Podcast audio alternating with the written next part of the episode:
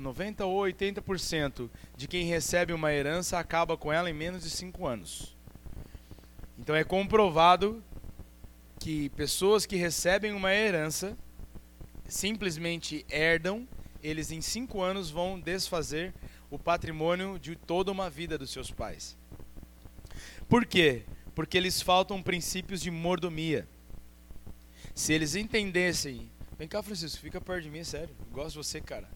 Tô com saudade de você, cara. Pô, Francisco é joia, não é joia, gente? Ele é joia, Cris? Você tem vontade de puxar a orelha dele, não? De vez em quando só? Tipo a Adna quando quer puxar a minha? Né? O único que eu acho que nunca a esposa quer puxar a orelha é o pastor André. Olha essa cara de bonzinho dele. Você acha que a pastora Rosana quer puxar a orelha dele, Raquel?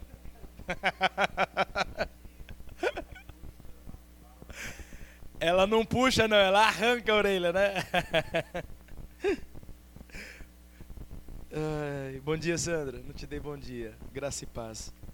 Então, irmãos, por que que muitas dessas pessoas no ambiente secular que precisam administrar as suas empresas, empresas herdadas pelos pais, em menos de cinco anos conseguem falir essas empresas. Simples, por falta de mordomia.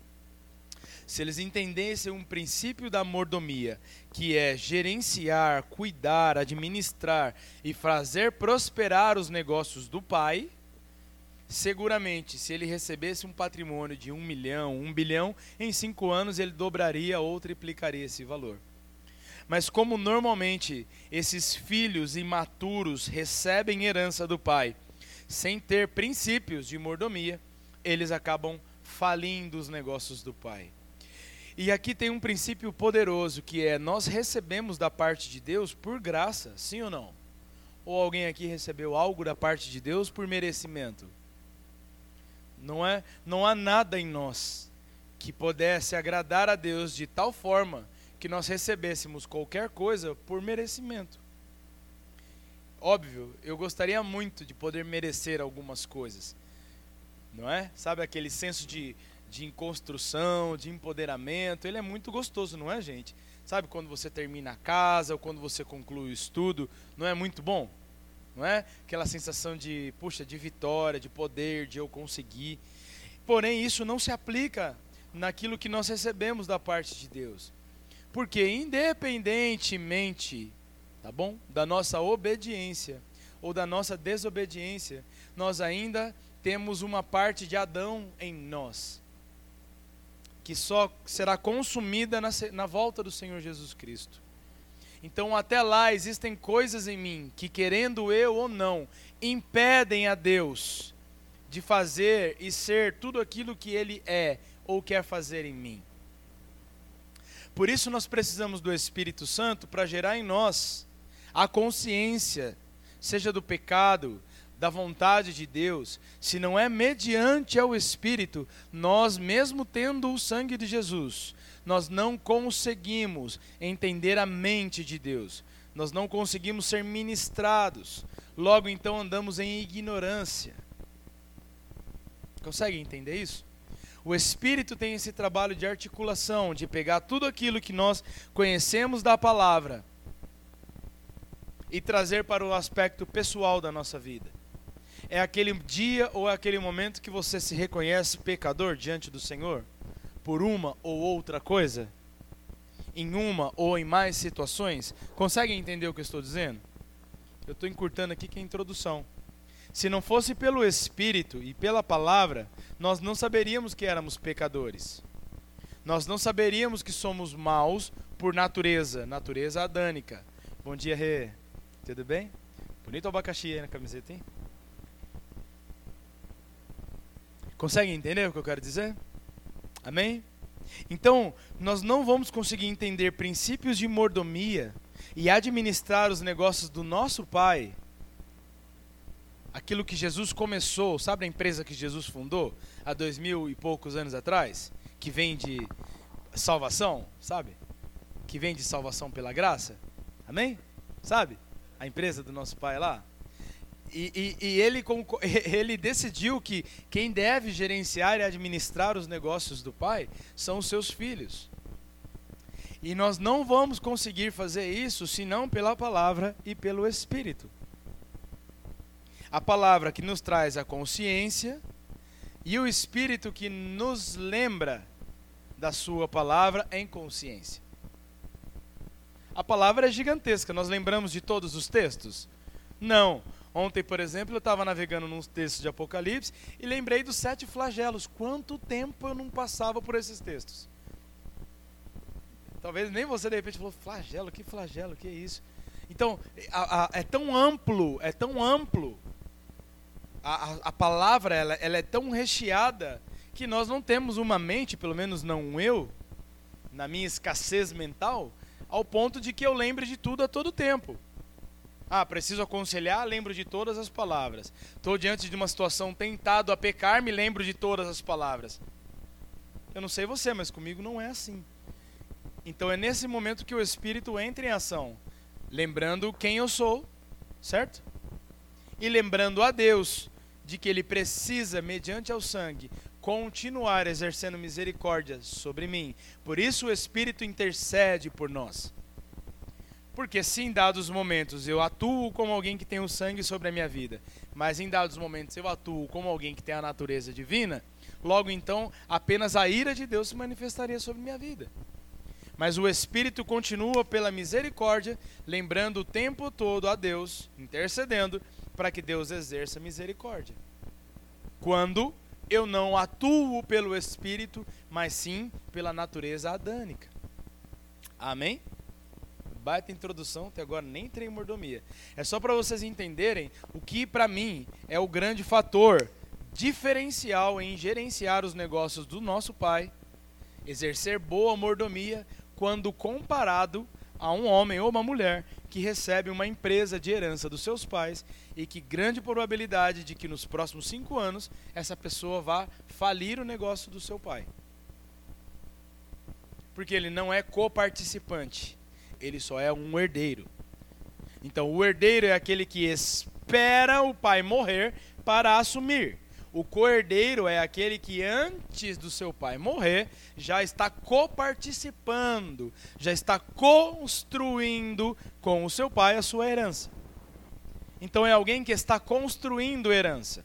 Então a chance dessa pessoa lá na frente, quando se tornar responsável e assumir os negócios do pai, não falir é muito maior, porque ela coparticipa com o seu pai naquela naquela operação, naquela ação. Por isso nós somos herdeiros, mas também somos co-herdeiros em Cristo Jesus. Nós estamos sim aguardando uma manifestação completa, uma herança completa na segunda volta do Senhor Jesus, mas já estamos coparticipando até que ele venha. Já estamos construindo a herança. E o que é a herança que o Senhor constrói? O que é o tesouro do Senhor? Pessoas, os filhos de Deus. Por isso o nosso trabalho está empenhado em administrar o negócio do pai. E o que é o nosso negócio, o negócio do nosso pai? São pessoas, são vidas. Não são ministérios, não são prédios, não são sistemas, são pessoas. Ministérios, prédios, sistemas podem facilitar com que pessoas conheçam ao Senhor, porém, entretanto, são apenas ferramentas. O negócio do nosso Pai são vidas. Você pode repetir com isso? O meu pai tem um negócio, uma ocupação. E a ocupação do meu pai é com pessoas. Amém? Então, se entendemos esse princípio, vamos entender mordomia. Se não entendemos que somos cordeiros e que somente mediante ao Espírito nós podemos participar disso, ao Espírito é o sangue, não é? Se não é pelo Espírito que nos lembra quem nós somos em Cristo e que lembra a Deus que deve continuar exercendo misericórdia sobre nós, nós não vamos conseguir fazer aquilo que o Senhor espera de nós como administradores das suas riquezas. Presta muita atenção nesse texto, logo a apostila vai chegar na tua mão e você vai poder revisar esse material. O texto é riquezas terrenas e tesouros eternos. Quando se fala de mordomia, a primeira coisa que pode surgir na mente é de um homem deitado no sofá, com o um controle remoto na mão, sendo servido. Muitos confundem mordomia com preguiça, que é recusar o trabalho e ser ocioso. O livro de Provérbios contrasta dois caminhos, ou dois modos de vida: o da sabedoria e o da tolice. Você pode repetir comigo: sabedoria e tolice. A pessoa preguiçosa é tola, ao passo que aquele que é diligente e trabalhador é sábio. A Bíblia nos ensina a sermos bons administradores daquilo que é do Senhor. O dicionário Aurélio define a palavra mordomo como alguém que administra os bens da casa de uma pessoa. Então você pode repetir comigo? Administradores daquilo que é do Senhor. Amém? Então o mordomo é um administrador de bens. Porém, mordomia não tem a mesma empregabilidade que nós normalmente, ah, aquele ali vive uma baita de uma mordomia. Então nós temos a figura realmente de uma pessoa ociosa, preguiçosa, quer ficar na frente do sofá, assistindo televisão o tempo inteiro, não quer trabalhar, se nega a estudar, mas isso não é mordomia. Ou, ah, isso aí tem uma mordomia, porque é filho de rico, não precisa trabalhar cedo, pegar trem. Isso não é mordomia, isso é preguiça. Isso é tolice. É ter uma vida tola, fútil. aleluia, para deixar espiritual. Vento do Espírito, aleluias. Uh!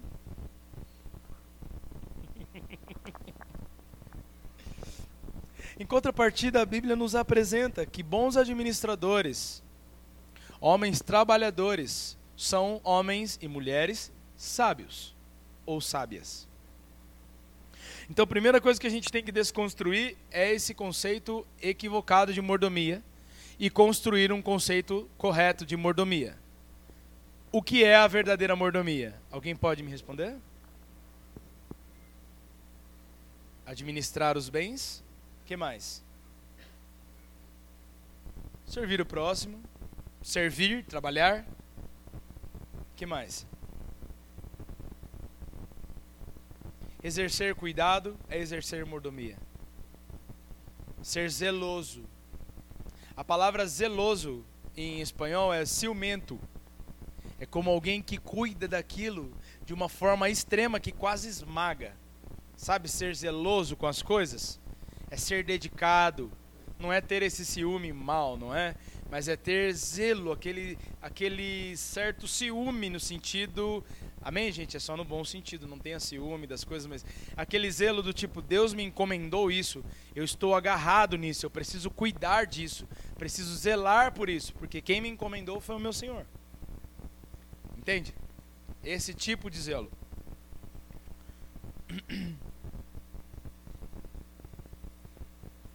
Mordomo é aquele que administra, cuida ou governa uma casa que não é sua e no que diz respeito aos cristãos, a mordomia envolve a responsabilidade de cuidar da obra de Deus através da igreja.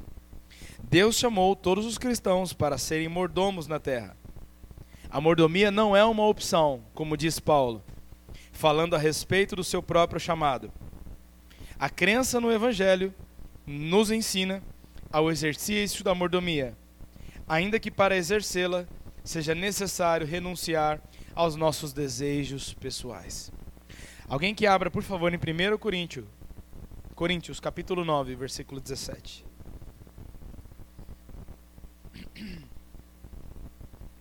Bom dia, Cláudia. Bom dia, irmã Maria. Graça e paz. 1 Coríntios, capítulo 9, versículo 17. Quem achar, leia para nós aí, por favor.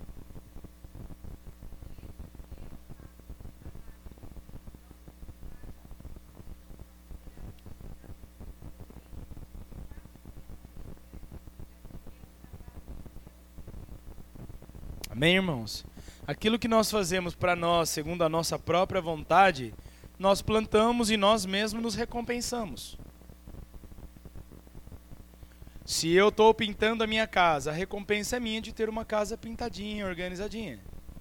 Mas se faço para o meu Senhor, quem me recompensa é Ele. Então, tudo aquilo que fazemos da nossa própria vontade, se bom, nós mesmos nos recompensamos. Se mal, nós também nos recompensamos.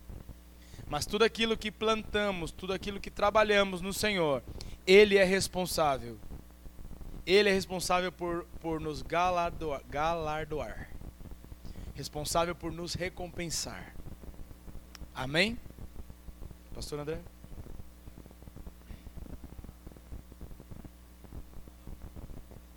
Comunidade da Graça, né?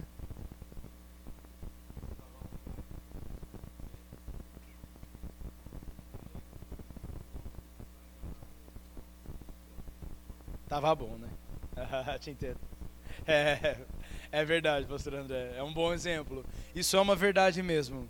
Essa questão. Vem cá, irmã Isabel, vem pertinho, vocês estão ficando muito longe, gente. Vem pra cá, ó.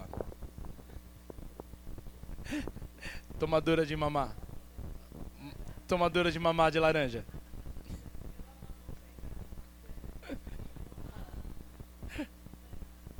Bom dia, irmã Isabel. Bem-vinda. Então, irmãos, é muito verdade o que o pastor André falou. Quando nós fazemos coisas mal feitas, seja lá o que for na nossa vida, trabalhamos mal, estudamos mal, nos alimentamos mal, o que nós precisamos ter em mente é que fazemos isso segundo Adão, segundo a natureza caída, porque em Deus tudo é excelente. Agora, quando fazemos ao Senhor, como diz Colossenses 13, 3, façamos tudo o que fazemos como se estivéssemos fazendo ao Senhor, nós entramos num padrão de excelência. E não confunda excelência com toque, com perfeccionismo. Tá?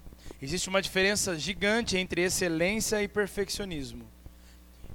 Eu posso pegar o próprio exemplo de ontem. Foi num nível de excelência o que vocês fizeram? Num nível de excelência tão alto, mas tão alto. Mas nós não tínhamos propriamente dito o melhor buffet de poá aqui dentro da igreja. Nós não tínhamos, de repente, um melhor material para fazer as abelhas. Então, isso pode caracterizar o perfeccionismo. Entende? A excelência é fazer o melhor com as condições que você tem. O perfeccionismo, de alguma forma, é querer fazer o melhor com as condições do seu vizinho, com as condições de uma outra pessoa. Excelência se trata de você fazer o melhor que você pode fazer com as condições físicas, emocionais, mentais, financeiras que você tem. E é só você pensar, toda vez que fazemos algo em padrão de excelência, estamos fazendo segundo a imagem e semelhança de Deus. Todas as vezes que fazemos as coisas de forma porca, descomprometida, de qualquer jeito, estamos fazendo segundo a imagem de Adão, que é um homem caído, que faz as coisas de qualquer jeito. Então, seja em detalhes, seja em coisas mais sérias da vida. Né? E quando eu digo detalhes, coisas que não são tão importantes, não é? Eu vou dar um exemplo para você. Alguém aqui é teólogo? Alguém aqui acorda estudando a Bíblia e dorme estudando a Bíblia? Alguém aqui financeiramente depende de ensinar a Bíblia em seminários ou em palestras, seja lá o que for? Alguém aqui? Levanta a mão. Não, certo? Você precisa acordar, pegar trem, ou ir para o carro, ou pegar o ônibus, ou subir na bicicleta e ir até o teu trabalho, que muito provavelmente não tem nada a ver com o estudo ou o ensino da Bíblia. Então, como é que eu poderia de repente chegar aqui e cobrar que todos fossem teólogos aos finais de semana? Ou de repente estabelecer um padrão de que para você exercer o ministério você precisa ir para um seminário bíblico? ou de que se você não tiver um diploma de teologia, você não pode ministrar a palavra do Senhor. Isso seria um padrão de perfeccionismo humano, uma tentativa humana de tornar algo que é incapaz de ser excelente em excelência. Consegue entender o que eu quero dizer? De uma forma clara e objetiva? Não é que você não tenha que estudar, não é que você não tenha que se debruçar pela palavra, muito pelo contrário. Se podemos fazer isso aos fins de semana, então faça aos fins de semana. Mas não deixe de se debruçar sobre a palavra. Agora, existe uma diferença gigantesca entre você ser um acadêmico teólogo, entre você ser um homem, uma mulher dedicado a conhecer ao Senhor através das Escrituras. Então, se de repente eu for um desses malucos, como nós já vimos, que para você ser algo ou fazer algo você precisa ter teologia numa faculdade, nada mais que é um padrão humano de perfeccionismo que não leva ninguém a nada. Em contrapartida, se eu entendo o melhor que vocês podem dar nas condições que vocês têm, logo então eu estou permitindo que você crie padrões de excelência. Por quê? Porque naquilo que você pode, naquilo que você consegue, nisso você faz o melhor. Consegue entender a diferença? São só exemplos, mas existe uma diferença gigantesca entre perfeccionismo e excelência. Amém? Sim ou não? Deu para entender que vocês estão me olhando com os olhos de Mônica, assim, ó. Eu fui claro? Consegui ser claro? Mesmo? Fui claro, levanta a mão aí para me ajudar.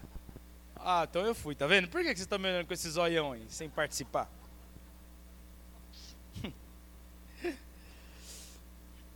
Disse o Senhor: Quem é, pois, o mordomo fiel e prudente, a quem o Senhor confiará os seus conservos para dar-lhes o sustento ao seu tempo?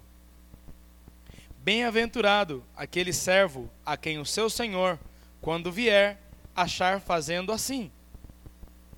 Verdadeiramente vos digo que lhe confiará dos seus bens lhe confiará todos os seus bens. Mas se aquele servo disser consigo mesmo: Meu senhor, tarda em vir, e passa a espancar os criados e as criadas, a comer, a beber e a embriagar-se, virá o senhor daquele servo em dia em que ele não espera e em hora que ele não sabe, e lhe castigará, lançando-lhe com sorte como alguém que é infiel. Lucas 12, do 42 ao 46. Evangelho de Lucas, capítulo 12, do versículo 42 ao 46. Texto mais que claro, sim ou não, irmãos? Então existem servos empenhados, conscientes de que o seu Senhor logo virá, e a ele prestaremos contas. Agora, existem aqueles que desdenham da volta do seu Senhor, da vinda do seu Senhor, e vivem de forma como se o Senhor não viesse, e vivem de forma como se o Senhor não viesse a julgar, comendo de qualquer forma, bebendo, né, enchendo a cara, embriagando-se. Óbvio que o autor de Lucas pega exemplos de entretenimento para a época. Por isso ele fala de comer em excesso, beber em excesso e viver bêbado. Mas nós poderíamos facilmente colocar aqui o amor por carros, o amor por redes sociais, a dedicação excessiva a tudo aquilo que é entretenimento, ou tudo aquilo que não é a essencialidade da vida, como a oração, o jejum, a oração, falei oração, né? A oração, o jejum, o amor, o cuidado, a espiritualidade. Isso são as coisas essenciais da vida de um cristão e mencionaríamos várias. Então, o autor de Lucas diz que todo aquele que vive dedicado a tudo aquilo que não é essencial da vida em Deus, esse vive de forma como se o Senhor nunca voltasse e como se ele nunca fosse prestar contas de nada. Em contrapartida, existem mordomos fiéis e prudentes, conscientes de quem são em Cristo Jesus, do seu chamado, do caráter de Deus em nós, e vivem de forma como se o Senhor fosse voltar a qualquer momento. E por isso são fiéis e prudentes. São apegados àquilo que é essencial da vida: o amor, o jejum, a oração, a palavra. Me fugiu a palavra, mas a a ser solícito, entregue às pessoas. Afinal, não é esse o negócio do nosso pai? Não foi isso que nós falamos no começo? Que a empresa que nosso pai administra tem como finalidade cuidar de pessoas? Amém? E aqui tem um texto muito interessante. O pastor Luciano Subirá, da comunidade Alcance, todos conhecem o Luciano Subirá? É um homem que, particularmente, eu gosto bastante também. Me identifico muito com a sua teologia. Então, o pastor Luciano Subirá, da comunidade Alcance, de Curitiba, contou que uma vez foi ao país de Gana, na África, onde esse povo africano tem o hábito de ofertar em todas as reuniões. Ele encontra um líder local e diz: No Brasil, ofertamos apenas nos cultos aos domingos. mesmo, mesmo vivendo em um país de terceiro mundo, o Brasil está melhor que o país de vocês economicamente. Como é que os africanos conseguem ofertar em todas as reuniões, mesmo não tendo condições financeiras parecidas ou melhor que a nossa? Você então logo pensa que eles levantam oferta em todas as reuniões para arrecadar mais dinheiro. Mas ele entende, eles entendem o seguinte princípio da velha aliança, se referindo ao Antigo Testamento. Não se apresentará ninguém diante de mim com mãos vazias. Êxodo 23, 15. O que eles fazem não é tentar tirar recurso do povo.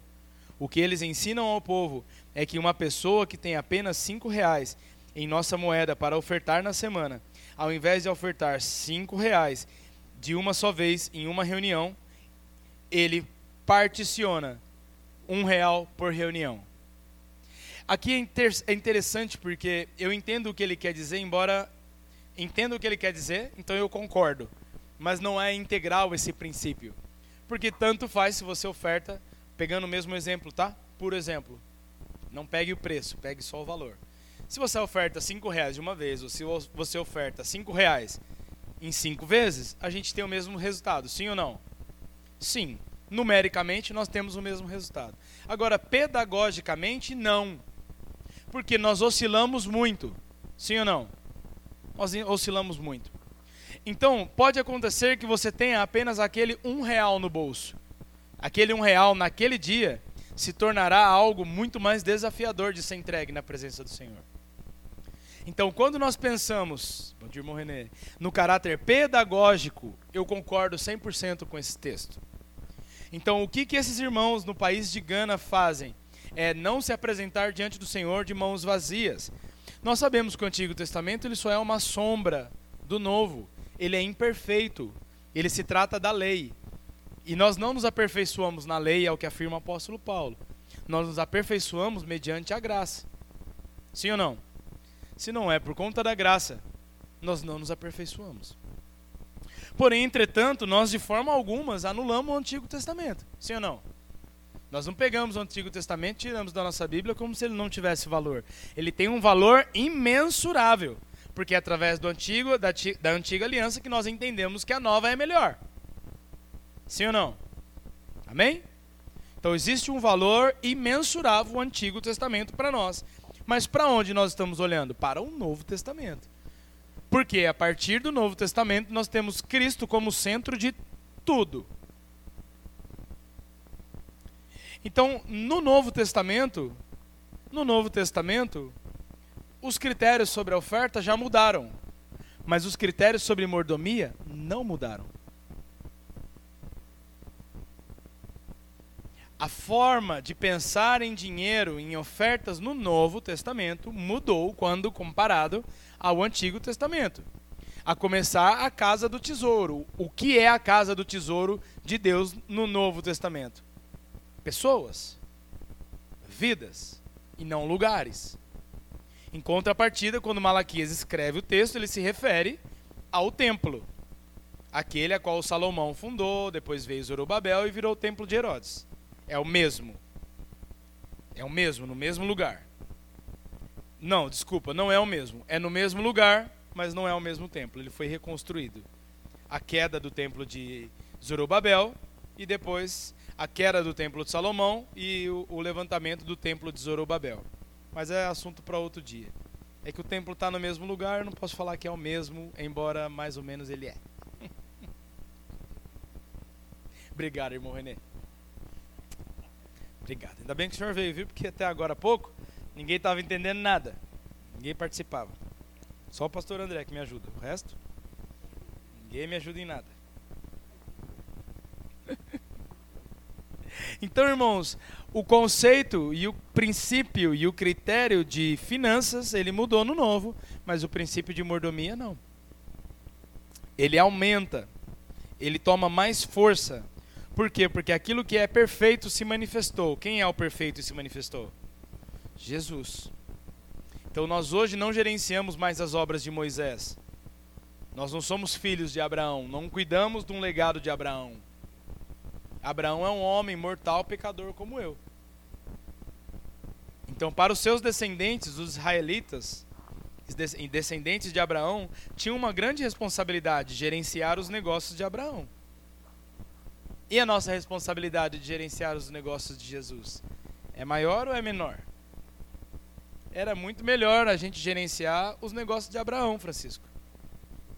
Porque se tratava de um conjunto de leis, de regras e padrões morais, de certa forma, éticos.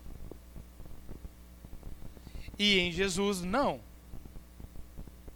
Não tem a ver com a moralidade. Não tem a ver com a ética não tem só a ver com princípios.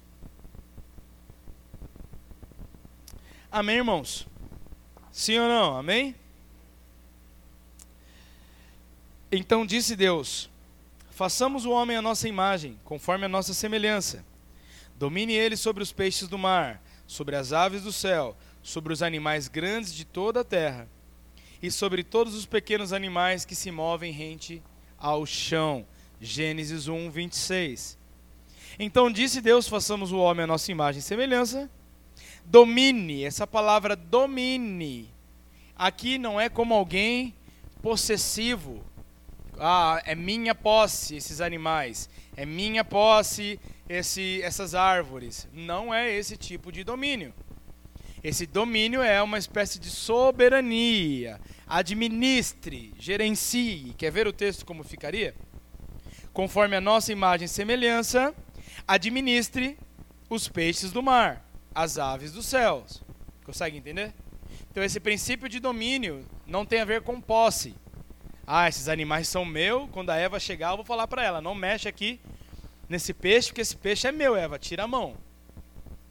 Entendeu? Não era, não era isso, amém?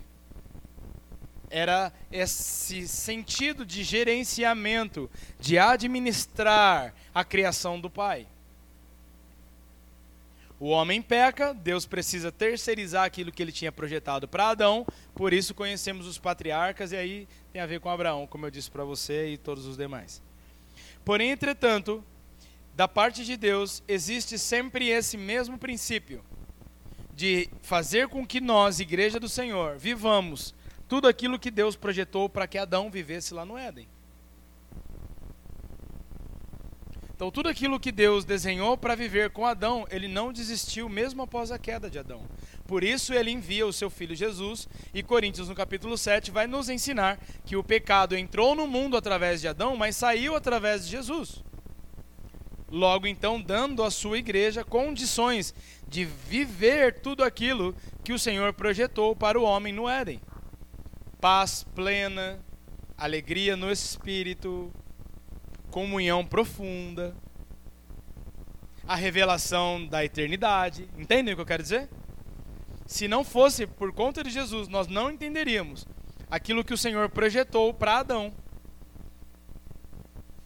Abraão, Moisés, nenhum deles foi capaz na totalidade de transferir aquilo que Deus projetou para Adão.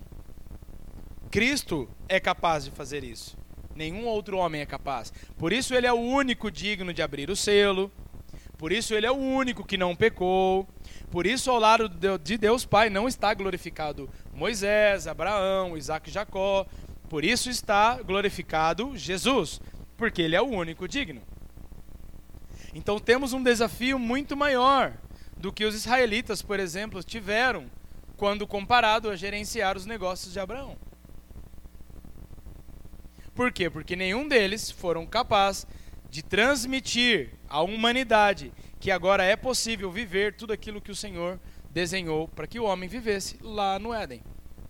Paz plena, comunhão no espírito, profundidade no relacionamento. O Senhor não visitava Adão na viração do dia? Eles não tinham comunhão plena? Mesmo em Abraão, Isaac, Moisés, Jacó, eles não puderam ter comunhão plena. Somente depois de Jesus o homem pôde ter comunhão plena. Óbvio que esse plena ainda é um pouco parcial, porque plena realmente será na volta do nosso Senhor Jesus. Ok? Mas em Cristo, a profundidade, a amplitude, tudo mudou, tudo aumentou. Amém, irmãos? Então é muito importante nós entendermos esse princípio de que quando gerenciamos os negócios do Pai, não gerenciamos simplesmente porque temos princípios para cumprir, porque se não fizermos isso, vamos ser punidos.